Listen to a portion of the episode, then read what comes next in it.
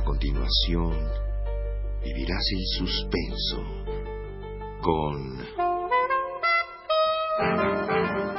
las aventuras de Sherlock Holmes. Una producción de Radio UNAM realizada en 1981.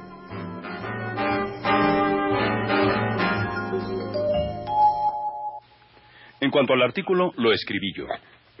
¿Usted? Sí, soy aficionado a la deducción. Y las teorías que hay sustento son tan prácticas que de ellas depende el pan y el queso que me como. ¿Cómo es eso? Porque tengo una profesión muy mía.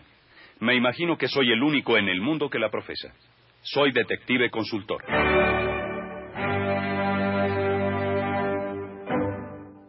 Le invitamos a entrar al mundo de Sherlock Holmes.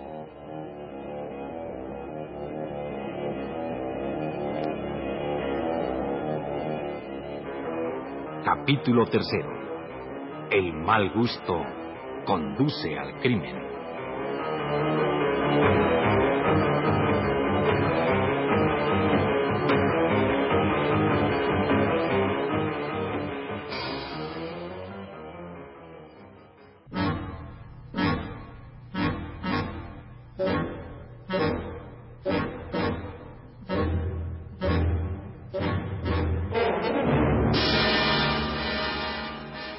Sholto había corrido a atender los lamentos de la señora Burton.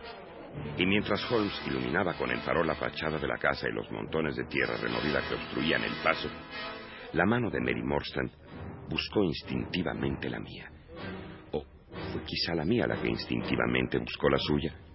Ah, Fuera como fuera, la verdad es que, en medio de aquella dobreguez que nos rodeaba, el que nos encontráramos los dos de pronto tan cerca el uno del otro, me pareció perfectamente natural en ese momento.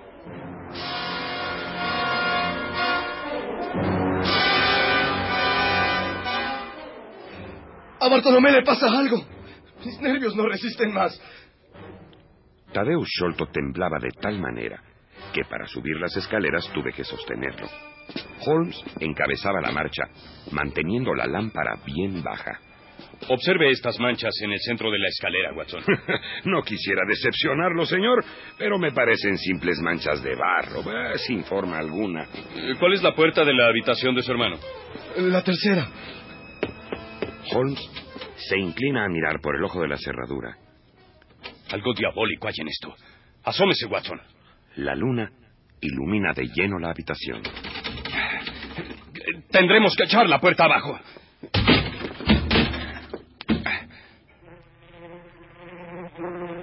¡Santo cielo! ¡Bartolomé! ¡Bartolomé! ¡Qué cosa tan terrible!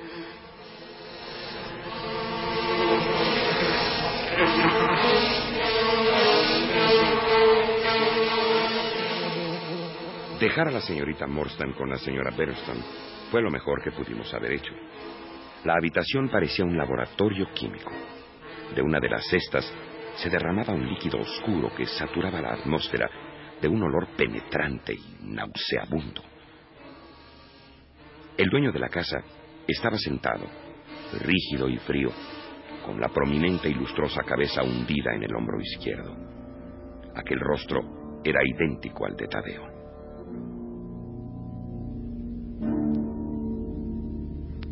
Ese agujero en el techo es lo bastante amplio como para permitir el paso de un hombre. Y aquí hay una hoja de papel. Lea usted, Watson. El signo de los cuatro.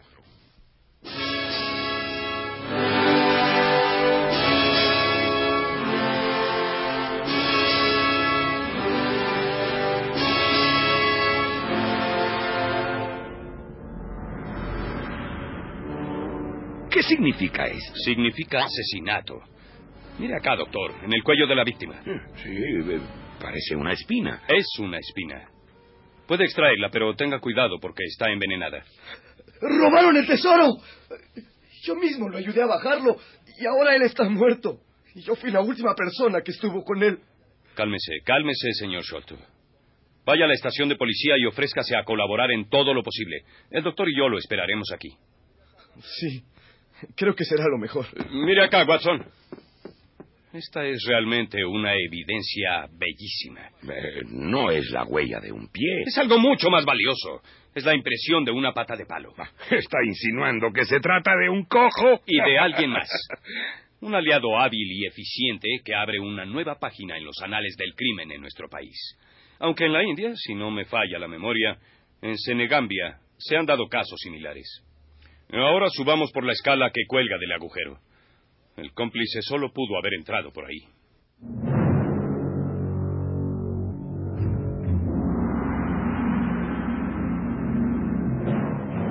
El techo no es, según se ve, más que la cubierta interior de la verdadera techumbre de la casa. Es decir, un techo falso. Un recinto de tres metros de largo por dos de ancho, con el piso formado de frágiles tablas que nos obligan a movernos con cuidado. Aquí tiene usted, Watson, una claraboya que conduce al exterior y más huellas. Holmes, este horrible asesinato ha sido hecho por un niño. Mi querido doctor, trate usted de hacer un pequeño análisis por sí mismo. Usted conoce mis métodos, aplíquelos, y la comparación de los resultados será digna de estudio. Afortunadamente, el criminal número uno tuvo la desgracia de meter el pie en la creosota. Supongo que observó usted la marca del pequeño pie en el pestilente charco. ¿Eh?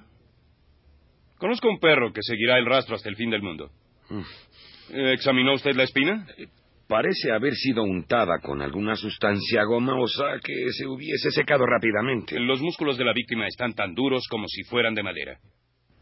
Combinando esto con la contracción de la cara y con la patética sonrisa, ¿cuál sería su conclusión, Watson? Pues muerte producida por algún poderoso alcaloide vegetal. Eh, este es justamente un caso para el detective Jones.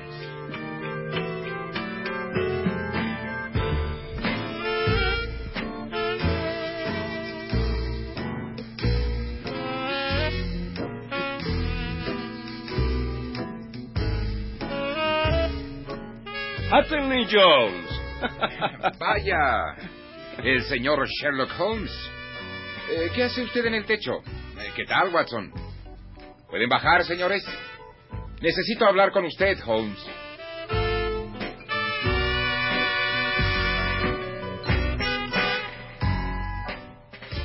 Y una vez en la habitación, ¿De qué cree el gran teórico que ha muerto este hombre? Esta astilla de madera que tengo muchas razones para creer envenenada estaba aquí, en esta parte de la piel donde aún puede verse la marca. Este papel estaba en la mesa, al lado de este curioso bastón con puño de piedra. Eh, Si me permite. Eh, Señor Sholto, es mi deber prevenirle que cualquier cosa que diga puede ser utilizada en su contra. En nombre de la justicia queda usted arrestado en relación con la muerte de su hermana. Ya está. ¿No lo decía? Ahora me inculpan injustamente. No tema, señor Sholto, no tema. Muy pronto lo liberaré de esa acusación. No prometa demasiado, señor teorizador. La tarea puede resultarle bastante más difícil de lo que piensa. De momento, señor Jones, le obsequiaré el nombre y la filiación de uno de los dos hombres que estuvieron en esta habitación la noche pasada. Tengo toda clase de razones para creer que se llama Jonathan Small. Es hombre de corta educación, pequeño de estatura, activo. Le falta la pierna derecha y usa una pata postiza de palo que está desgastada por el lado de adentro. Su bota izquierda es de suela ordinaria, eh, con clavos cuadrados y un ribete de hierro en el tacón. Es hombre muy curtido por el sol, de mediana edad, y ha estado en presidio. Mencionó dos hombres, señor. O escuché mal. El otro, bueno, se trata de un tipo bastante curioso. Bien, explíquese. Usted mismo lo comprobará en cuanto haya hecho su inspección. En cuanto al hombre que acabo de describirles, si de algo puede servirles la observación, en este momento debe tener las palmas de las manos desgarradas, como podrán darse cuenta si miran con espíritu de investigadores el trozo de cuerda.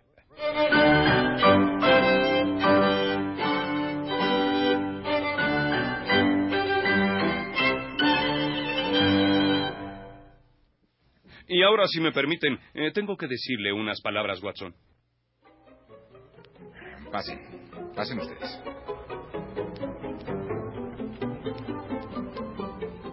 Pienso que debe acompañar a la señorita Mostan a la casa de la señora Forrester. Yo lo esperaré aquí si no está demasiado cansado. Aunque lo estuviera, me sería imposible descansar. El asunto me ha alterado los nervios y no me rendiré hasta llegar al final. Bien, doctor. Siendo así, le pediré que se dirija al número 3 de Pinchin Lane, muy cerca del río, en Lambeth. La tercera casa de la derecha.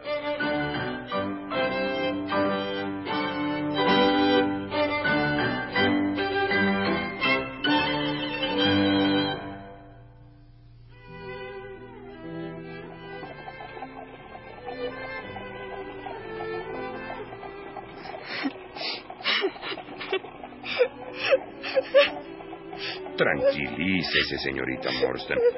Ahora más que antes, eh, tiene que mostrarse fuerte. No puedo resistirlo, lo siento. Todo ha sido tan inesperado.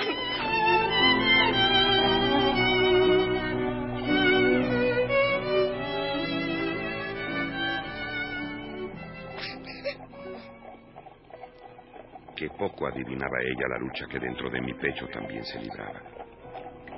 Mis simpatías y mi amor iban hacia ella y tuve que hacer un gran esfuerzo para dominarme y mantener mis labios sellados para no sorprenderla con una declaración que habría quebrantado aún más su cerebro y su temple.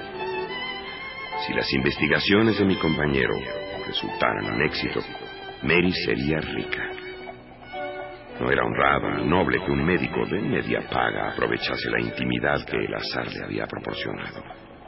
El tesoro de Agra se interponía entre nosotros como una barrera insalvable. Eran las dos cuando llegamos. Nos abrió la puerta la misma señora Forrester, que ciñó con ternura el talle de la joven, suplicándome que entrase y le refiriese lo ocurrido. Pero yo tenía que ir a Pinchin Lane y volver a Norwood, así que le prometí visitarla y comunicarle cualquier avance que lográramos en el caso.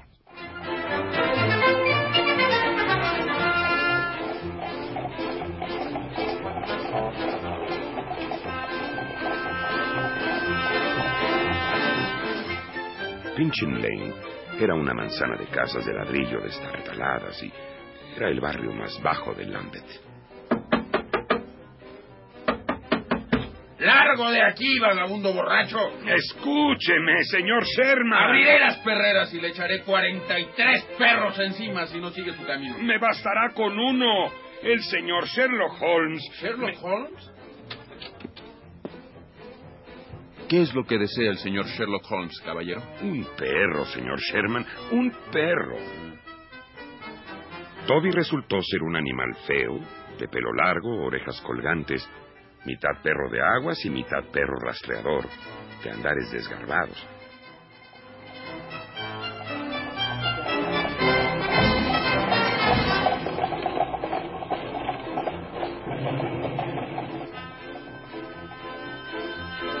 Al volver a la finca de Norwood, encontré a Holmes sobre el tejado de la casa. Vaya, ya lo trae usted, ¿eh? Magnífico animal. ¿Qué diablos hace usted ahí arriba, señor Holmes? Este es el lugar, doctor. ¿Qué es esa cosa negra que se ve ahí abajo, Watson? Una barrica de agua. ¿Con tapa encima? Sí. ¿Y no se ve por ahí una escalera? ¿Una escalera? No. Condenado individuo. Esto es como para desnucarse. Pero por donde él trepó, yo he de poder bajar. La tubería de agua parece sólida. Ahí va, ocurra lo que ocurra.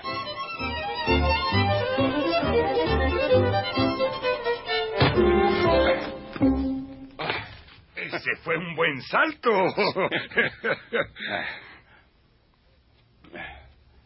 ¿Está usted descalzo? Bueno, sí. En realidad, desde que se marchó hemos tenido aquí un gran despliegue de energía y, no solamente han detenido a nuestro amigo Tadeo, sino también a McMurdo, a la señora Bernstone y al criado indio. Encontré esto en el descanso. Con la precipitación debe habérsele caído a nuestro extraño hombrecito. Dentro de la bolsita tejida con hierbas de colores que me alargó, había media docena de espinas de madera negra, todas iguales a la que había herido a Bartolomé Sholto. Son unos artefactos infernales. Tenga cuidado de no pincharse. Me alegra haberlas encontrado. Según toda probabilidad, nuestro hombre no debe tener más que esas. Y yo, eh, bueno, es necesario, señor, que hiciera usted el descenso sin zapatos. Si subiera a la buhardilla, lo entendería, Watson. Solo tendría que comparar la impresión de mi pie con las de nuestro singular hombrecito, cuyos dedos están totalmente separados los unos de los otros. Ah, supongo que ese es un detalle que debo tener presente. Dígame, doctor, ¿se siente usted con valor para hacer una caminata de seis millas a paso veloz? Sí, desde luego que sí. ¿Lo resistirá su pierna? Por supuesto. Bien, entonces, mi bueno y querido Toby, huélelo. Púchalo, Toby. Hazlo, vamos, Toby, vamos. Holmes adelantó un pañuelo impregnado de creosota hasta la nariz del perro y lo condujo luego hasta la barrica de agua. Con la nariz pegada al suelo y la cola enhiesta, salió pataleando en pos de la huella, haciéndonos caminar a todo lo que daban nuestras piernas.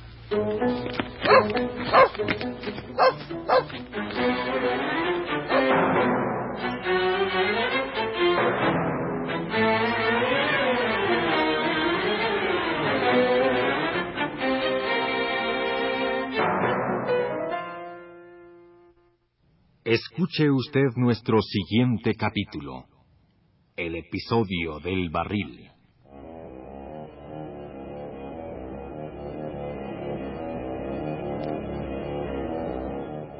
Sherlock Holmes de Sir Arthur Conan Doyle. Adaptación Pilar Campesino.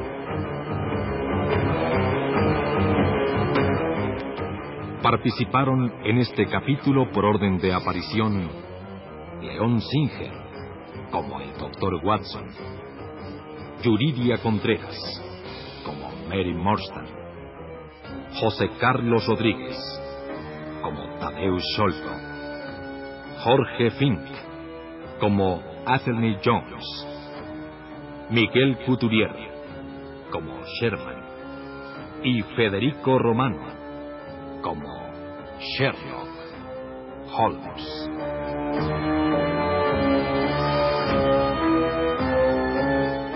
Grabación y montaje, Manuel Estrada.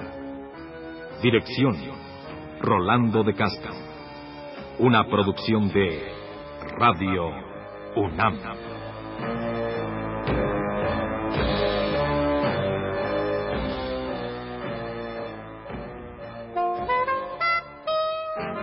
Acabas de escuchar Las aventuras de Sherlock Holmes. Una producción de Radio UNAM realizada en 1981.